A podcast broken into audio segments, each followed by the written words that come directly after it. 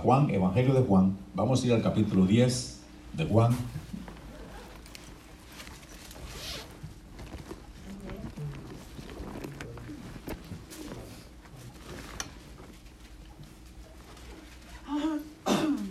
Capítulo 10 de Juan, capítulo 10, verso 16.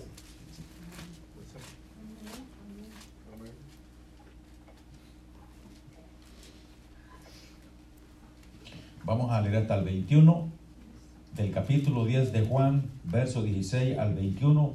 Dice en el nombre del Señor Jesús. También tengo otras ovejas que no son de este redil.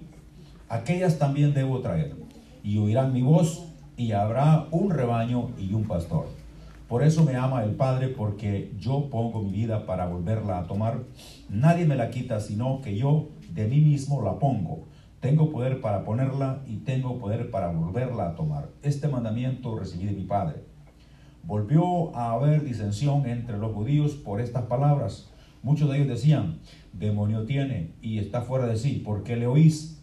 O decían otros, estas palabras no son del demoniado.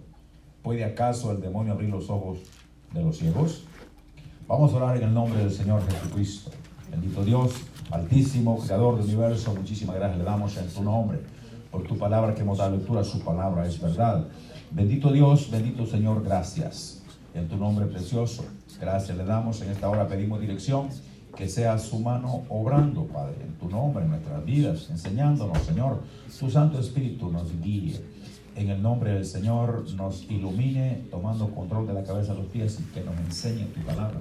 Señor, te damos gracias y pedimos dirección y bendición de lo alto, todo en el nombre de Jesús y para alabanza de tu nombre, Señor, que tu presencia esté en derredor nuestro y podamos experimentar tu gloria, tu paz, tu tranquilidad y que tu palabra no regresa vacía, pueda producir en cada uno según usted envíe ser.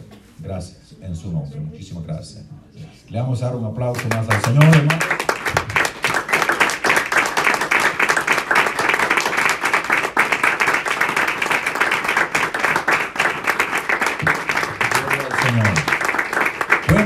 Hermanos.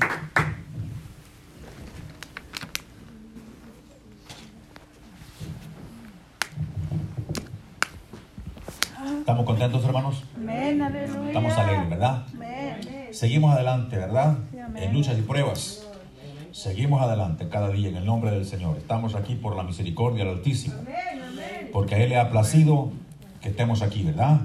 Y Él nos ha fortalecido y nos ha dado la fuerza para seguir adelante. Amén.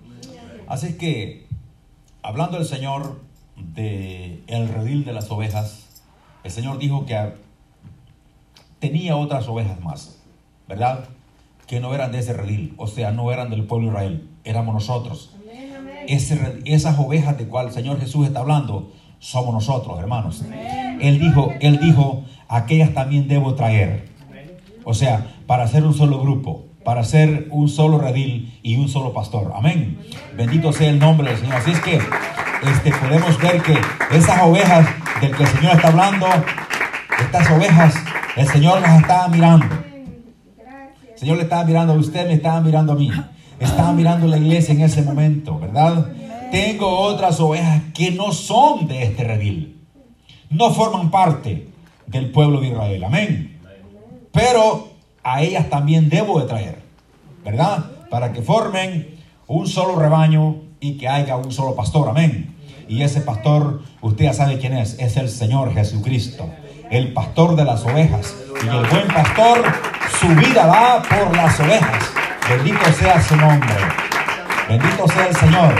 Por eso dice, por eso me ama el Padre, porque yo pongo mi vida para volverla a tomar. O sea, Él no solamente pone su vida, sino que Él la va a recuperar de nuevo. Amén. Bendito sea su nombre. Él no se quedó muerto. Él dice, eh, voy a poner mi vida, pero va a ser en rescate de las ovejas.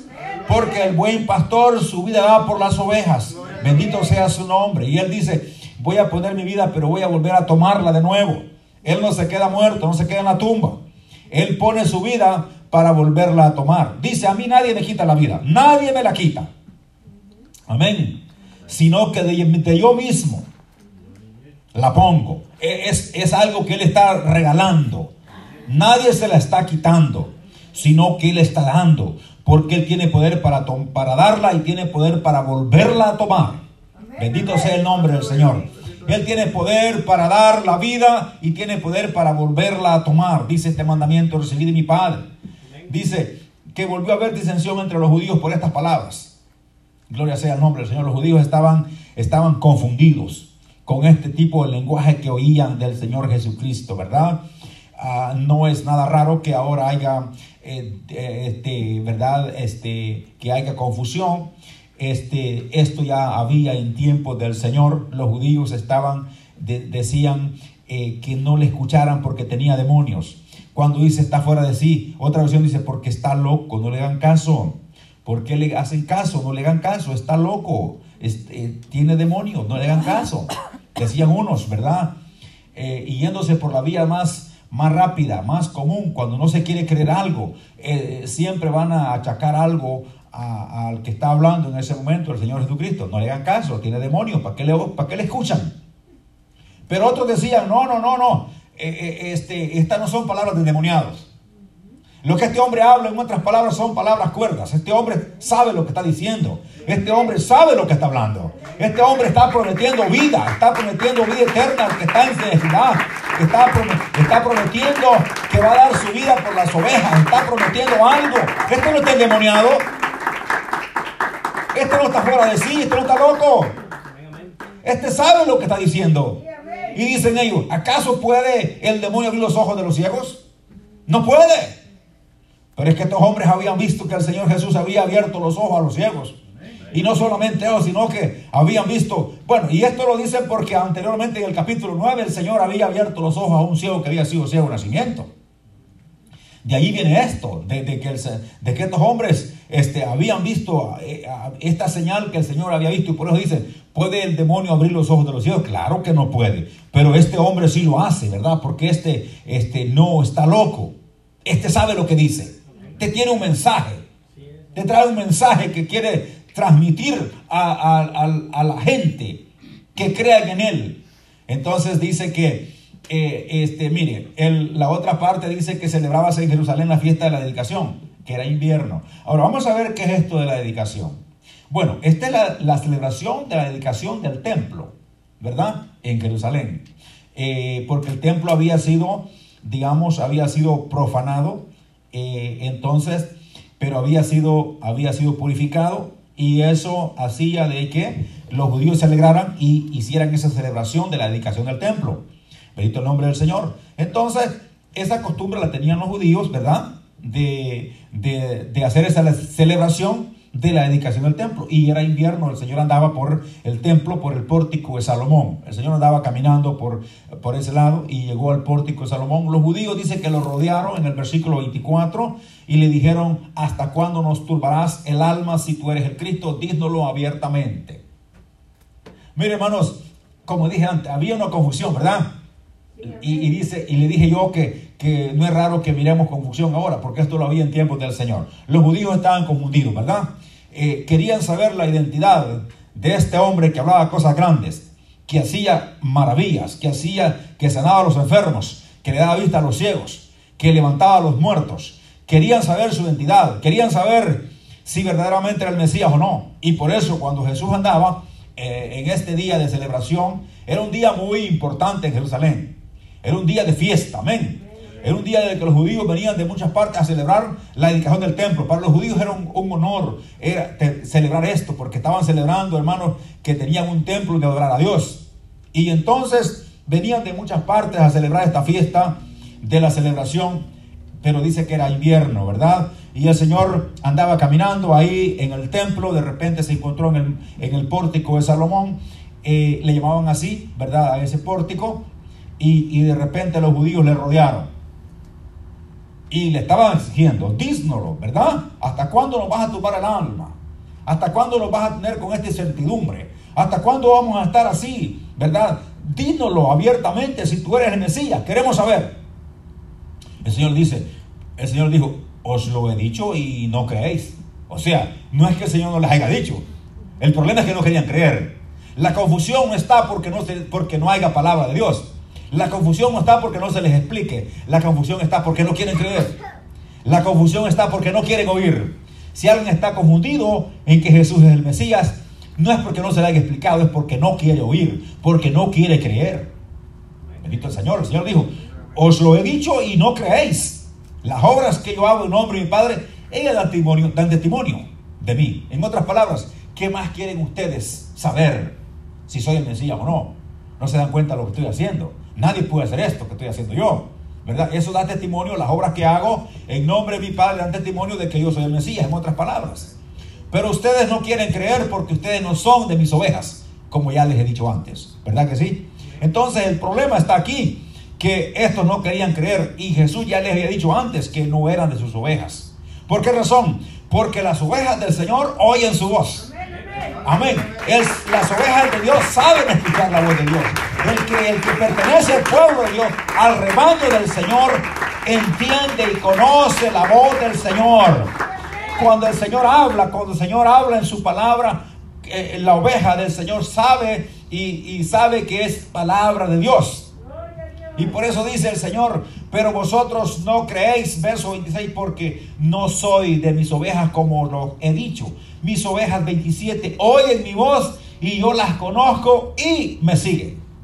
Ok, dos puntos importantes. Las ovejas del Señor oyen su voz y el Señor las conoce.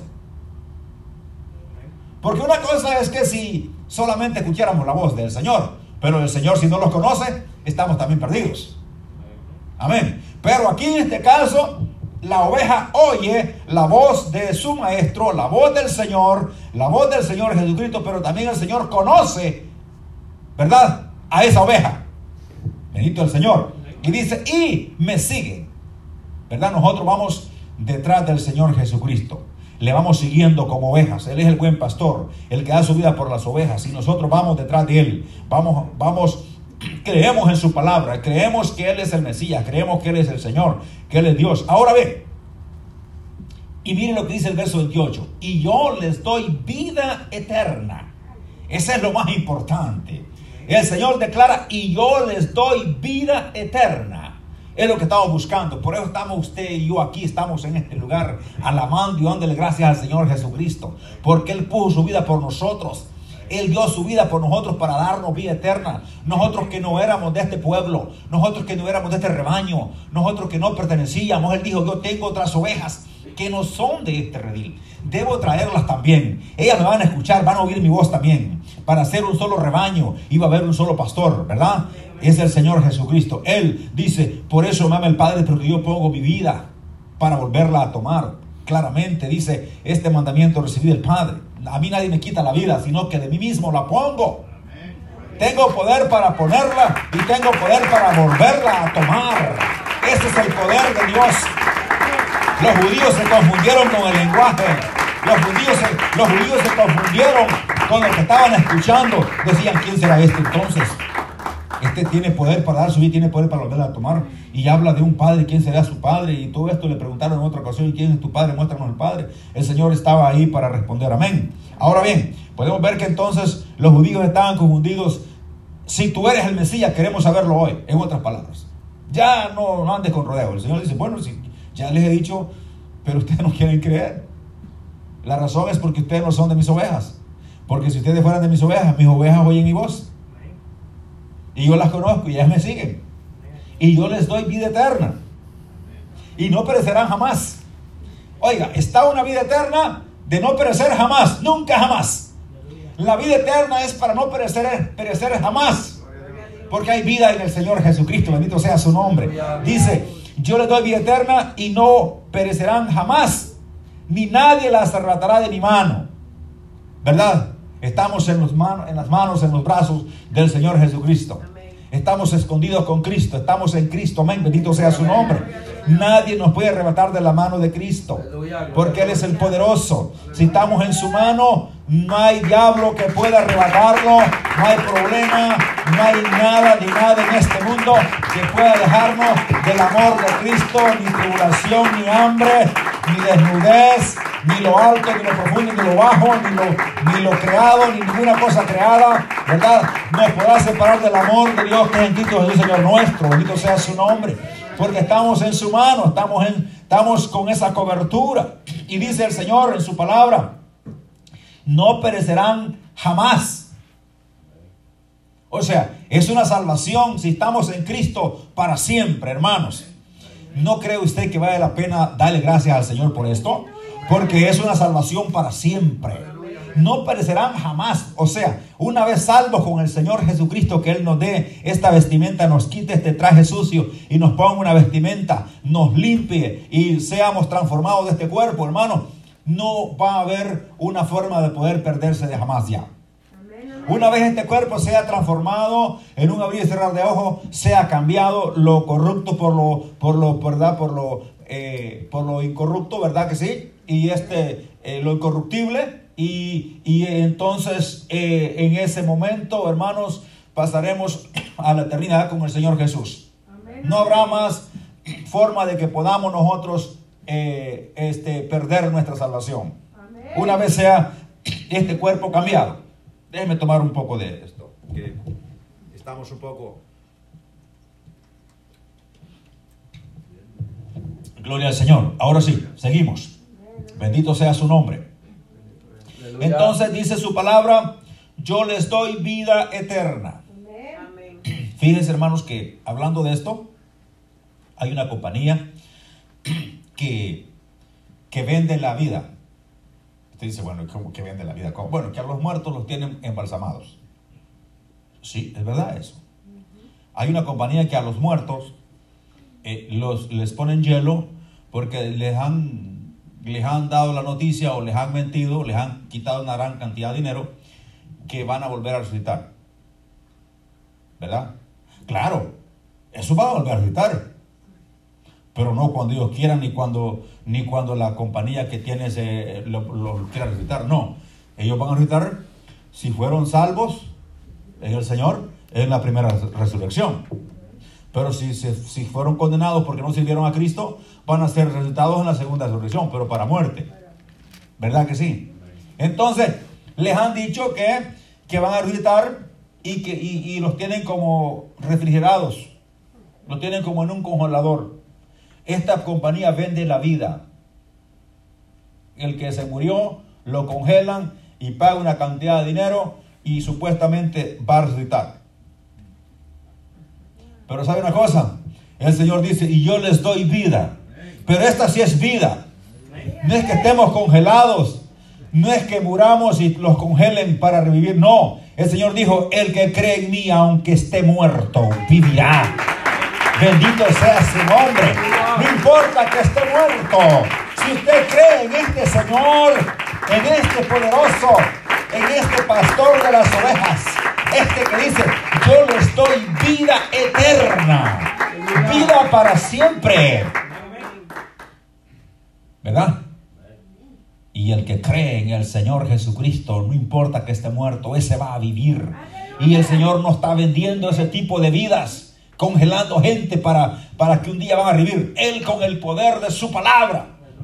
¿Verdad? Porque ese mismo espíritu que levantó al Señor nos va a levantar a nosotros con poder, con autoridad. Si estamos en la tumba, nos va a levantar porque hay vida en Jesús. Y si estamos vivos, vamos a ser transformados en un abrir y cerrar de ojos para estar con el Señor. Bendito sea su nombre para siempre. Y dice el Señor, y nadie las arrebatará de mi mano. Habrá alguien que puede arrebatar a una oveja que esté en la mano de Jesús. Habrá algún diablo que pueda acercarse, arrebatar.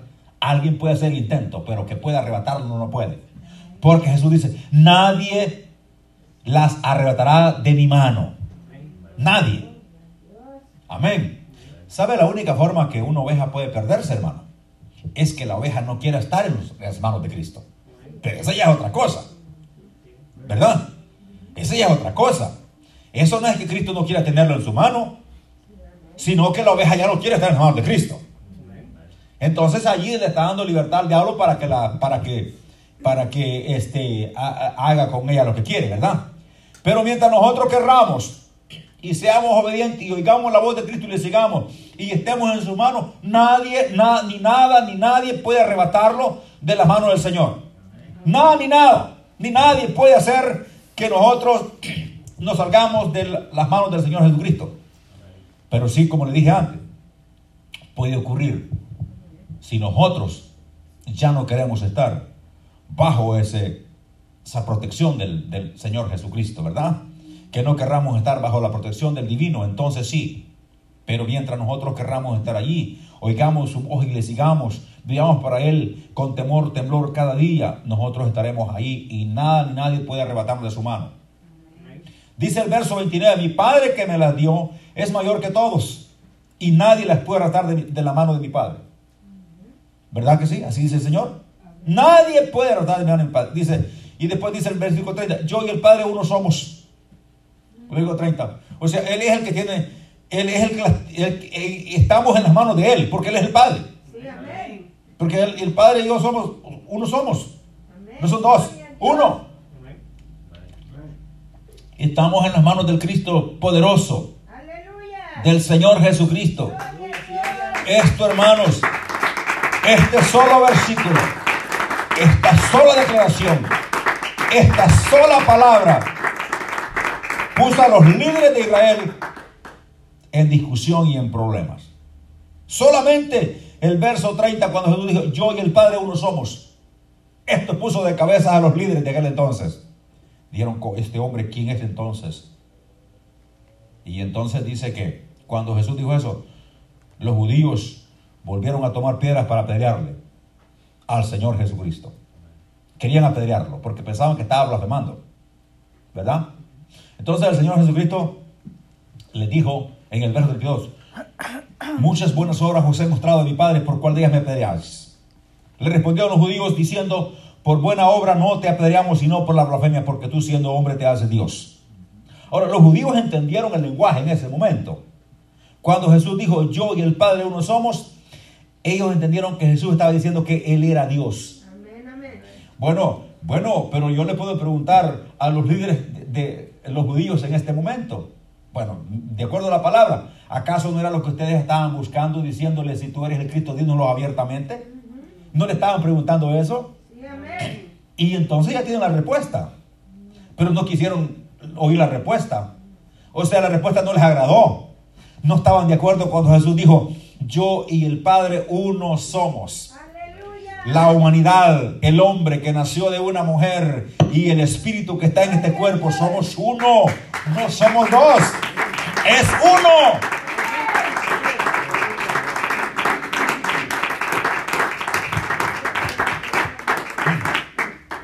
Y entonces ellos volvieron a tirar piedras, volvieron a buscar piedras. Los judíos les gustaba tirar piedras, ¿verdad?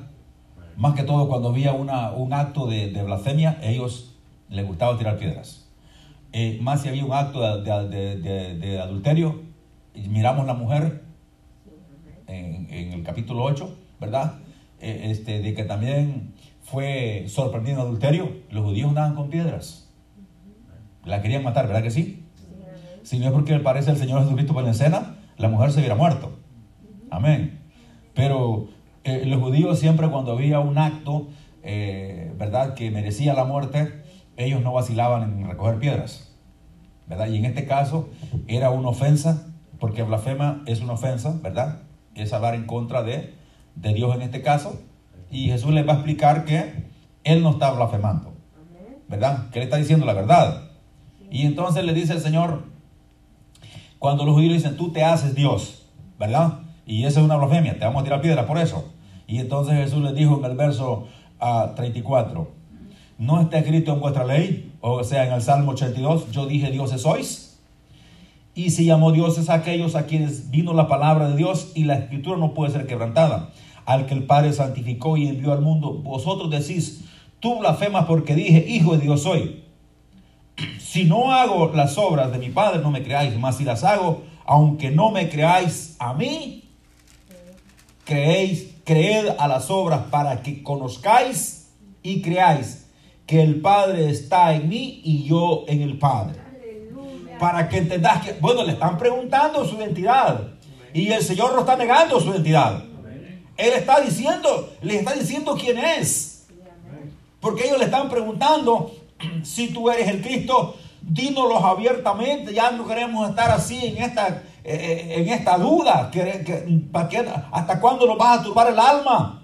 ¿Hasta cuándo nos vas a tener en incertidumbre? Si tú eres el Mesías, dínoslo de una vez. Y el Señor Jesús aprovechó para decirle todo esto, que Él es no solamente el Mesías, sino que es el eterno Dios. Que Él es el Todopoderoso, bendito sea su nombre. Y que Él tiene poder para guardar su rebaño. Él tiene poder para liberar a su pueblo. Él tiene poder para salvar a su pueblo. Él tiene todo el poder para liberar, para salvar y para rescatar y para perseverar a su rebaño. O sea, en otras palabras, ya una vez dicho esto que lo hemos escuchado, nosotros estamos seguros en las manos de Cristo. Sí, amén. Aleluya. No hay un lugar más seguro para un hombre, para una mujer de Dios, que los brazos de Cristo. Sí, amén, amén. Amén. Amén, gloria a Dios. El diablo corre, el diablo huye a la presencia del Señor Jesucristo, porque hay poder en su nombre. Los demonios gritaban, decían, conocemos quién eres, eres el santo de Dios. Y el Señor decía, cállense, salgan de, tal, de ese hombre, de esa mujer, y corrían, se, se iban, porque hay poder en esa palabra. Hay poder en ese nombre, en el nombre de Jesús. Hay poder, hay autoridad. Los demonios se sujetan en su nombre. Porque hay autoridad y poder en el nombre del Señor Jesucristo. Y Él mostró su autoridad sobre el agua, caminando, mostró su autoridad sobre la, sobre, sobre la, eh, digamos, sobre toda la, eh, eh, lo que era la agricultura, lo que era así, convirtiendo el agua en vino y, y todo esto que Él mostró, porque Él está diciendo, si no hago las obras de mi Padre, no me crean. Mas si las hago, no crean en mí, sino a las obras, para que se den cuenta, para que conozcan, reconozcan y entiendan que yo estoy en el Padre y el Padre en mí. Le está diciendo que Él es Dios. Amén. Y entonces podemos ver entonces que Él este, mostró su poder sobre la naturaleza, calmando el viento. Ajá.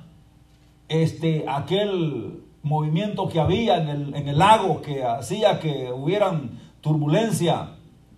Él le dijo que se callara, que se apaciguara. Esas son las obras que está hablando, los, los muertos que se levantaban, los ciegos que miraban. Este, todo ese tipo de obras que hizo el Señor mostró que Él era el Dios eterno. Porque mostró el poder sobre la, naturaleza misma, diciéndole al viento que se callara, diciéndole al agua que se sosegara, que, que no siguiera con eso que estaba haciendo. Calla, enmudece, echando fuera demonios. Amén. Esas son las obras de que el Señor está diciendo. Si no me creen a mí, miren las obras que está haciendo. Si no me creen a mí, miren las obras para que ustedes reconozcan, entiendan. De una vez se les quite esa venda. De una vez se dan cuenta que el que está aquí es alguien especial. Es el Señor Jesucristo de la gloria. Que el Padre está en mí y yo en el Padre. Bendito sea su nombre. Gloria sea al Señor.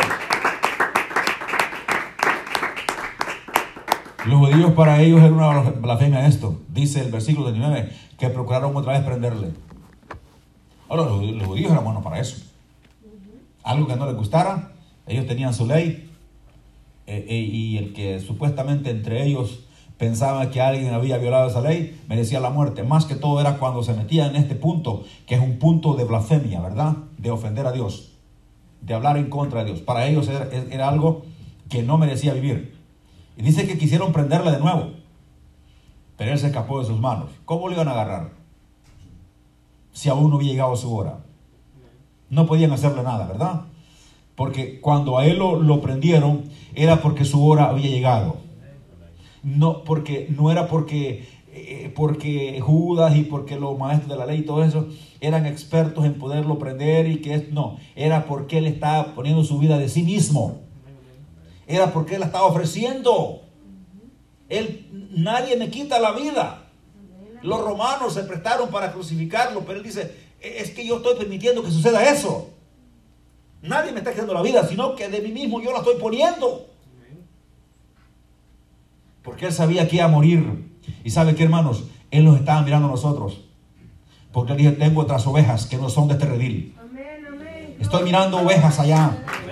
Gloria sea al Señor. Tengo que traerlas aquí para que haya un solo rebaño. Gloria sea el nombre del Señor. Nosotros no estamos ajenos. Él nos conoce. Dice, y yo les conozco. Y ellos me siguen.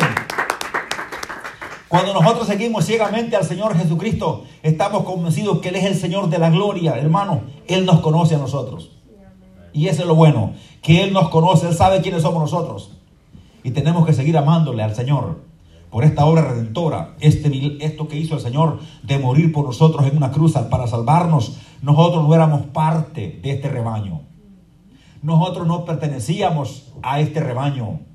Nosotros no éramos del linaje de Israel. Amén. Solamente ese pueblo tenía esas bendiciones en ese tiempo. Por eso dice el Señor, tengo otras ovejas que no son de aquí, de este redil, son de otro lado. ¿Verdad?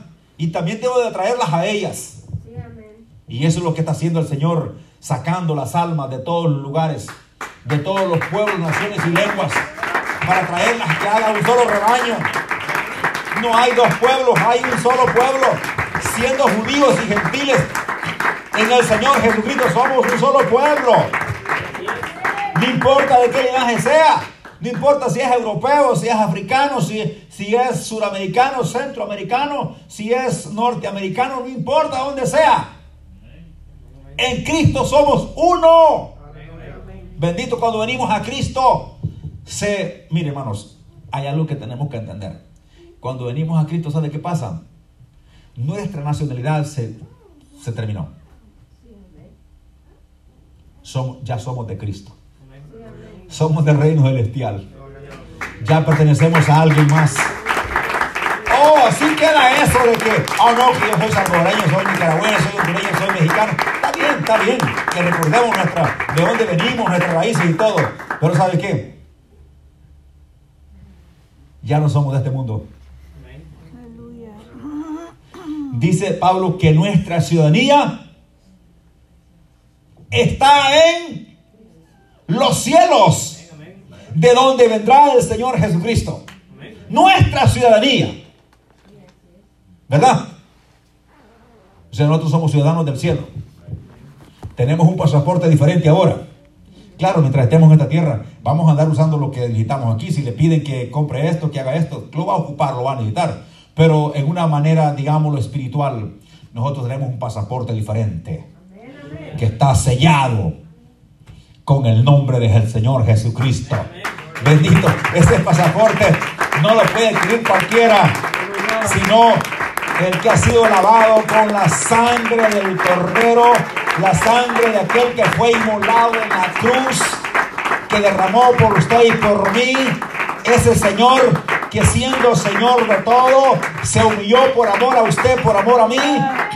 Ese Señor que siendo el poderoso, el grande, el fuerte, vino a este mundo en forma de hombre para derramar su sangre, para hacerle libre a usted, a mí, para rescatarnos del infierno, para rescatarnos del castigo eterno, para ofrecernos vida eterna.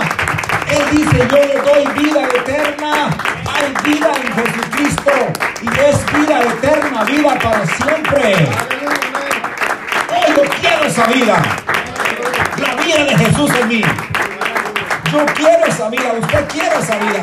Y por eso estamos aquí, porque queremos esa vida que Jesús nos está ofreciendo.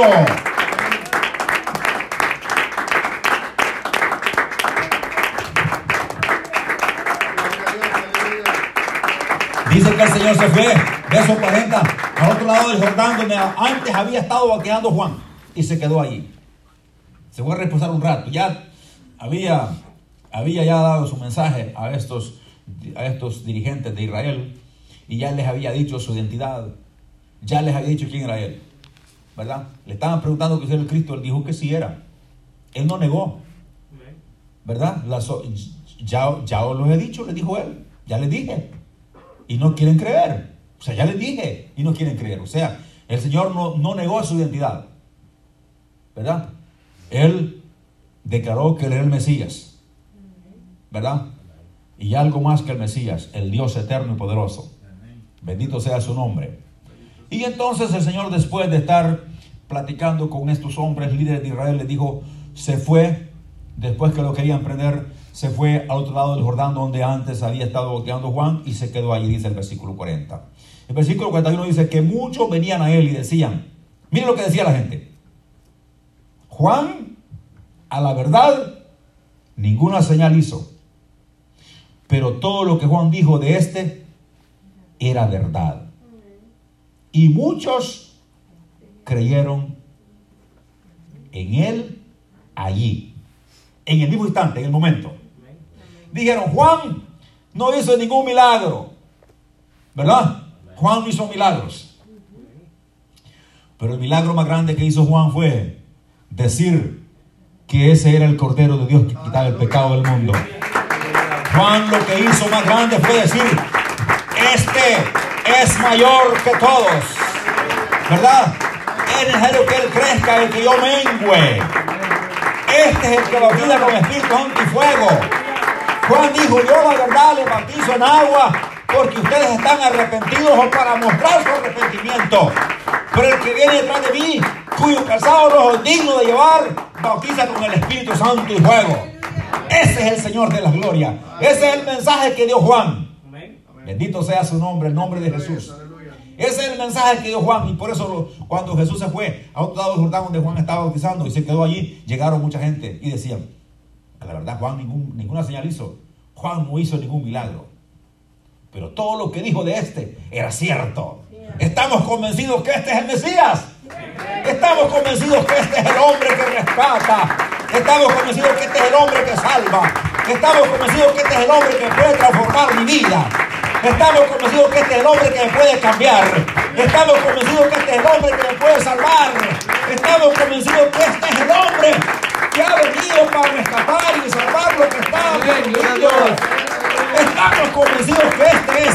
Juan no hizo ninguna señal. Pero todo lo que dijo es verdad de este. Este es el verdadero. Este es el verdadero Dios y la vida eterna. Este es el Señor Jesucristo. Dice que muchos creyeron. O sea, no fue en vano la predicación de Juan. ¿Verdad? No es en vano nuestra predicación. Lo que hablamos y lo que hacemos de parte de Dios no es en vano. Alguien va a creer. Cuando usted le habla la palabra de Dios a alguien, usted puede creer que cayó en un saco roto, pero no es cierto. La palabra de Dios no cae en saco roto. La palabra de Dios hace lo que Dios la manda hacer. La palabra de Dios no regresa vacía. La palabra de Dios va a hacer lo que Él la manda hacer. Y aunque usted y yo pensemos que no hace efecto en la vida del que la está escuchando, Dios hace que esa palabra haga efecto. Porque la palabra que Juan estaba predicando hizo efecto en esta gente cuando dijeron, la verdad Juan no hizo ningún milagro, pero todo lo que dijo de esto era cierto. Juan, ¿sabe qué? No estaba predicando a sí mismo, estaba hablando de alguien más. Por la gente dice, todo lo que dijo de este. En otras palabras, Juan no se predicó a sí mismo. Juan está hablando de alguien más. Y de, de este que está aquí en este momento. Amén. Nosotros no nos predicamos nosotros mismos. Nosotros no nos ponemos a, predicar que nosotros somos aquí. No, no. Nosotros ponemos, nos ponemos a decir que Jesucristo es el Señor. Él es el que salva. Él es el que murió. Yo no muerto por nadie. Yo no puedo salvar a nadie. Jesucristo es el que salva. Él es el que murió por usted y por mí. Él es el que le ofrece vida eterna. Yo no puedo ofrecer vida eterna a nadie, ni a mí mismo. El que ofrece vida eterna se llama Jesucristo. El que lo trajo a usted y a mí se llama Jesucristo. Dijo, yo tengo otras ovejas que no son de este redil. El que le trajo a usted a la iglesia se llama Jesucristo. El que le salvó se llama Jesucristo. El que le ofrece vida eterna se llama Jesucristo. Oh, bendito Dios. Y dice que muchos creyeron en él ahí, en ese momento, por la palabra que Juan había predicado. Y por la misma palabra que viene escuchado del Señor Jesucristo. O sea, la palabra tiene efecto. La palabra de Dios tiene poder, tiene autoridad. Por eso hay que hablar a la gente la palabra del Señor Jesucristo. No todo el mundo está dispuesto a escuchar, pero la- deje que la palabra haga efecto. No se preocupe que le escuchen o no le escuchen. Usted diga Jesucristo es el Señor. Él es Dios Todopoderoso. Él es el que ofrece vida eterna y en este mundo todo es vanidad, como dijo el predicador. Todo, el, todo en este mundo es pura vanidad y aflicción de espíritu. Como querer encerrar el viento. Pero el que tiene la realidad de todo, la verdad, se llama Jesucristo. El que tiene el poder en su mano, la autoridad, se llama Jesucristo. El que puede salvar se llama Jesús. El que puede sanar se llama Jesús. El que puede darle autoridad para jugar demonios se llama Jesucristo. El que tiene el poder en su mano se llama Jesús. Y nosotros estamos con Él. Y nosotros somos parte de su rebaño. Usted y yo somos parte de su rebaño. Hay que alabarle a Jesucristo. Hay poder en su nombre, hay poder en su palabra. Hay poder en el nombre de Jesucristo.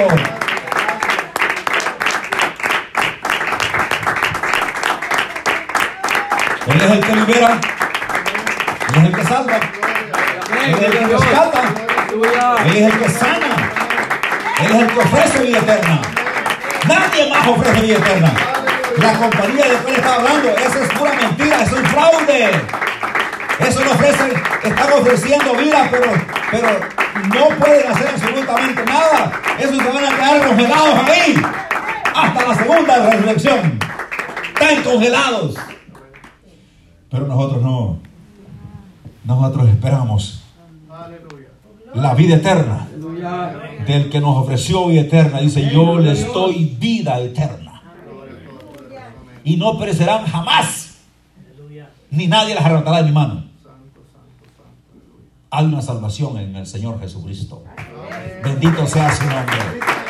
Esa compañía, esa compañía, hermano, anda defraudando a los millonarios. Antes de morirse paga una gran fortuna. Y los tienen congelados. Y que se van a levantar un día. Sí, se van a levantar, yo sé que sí.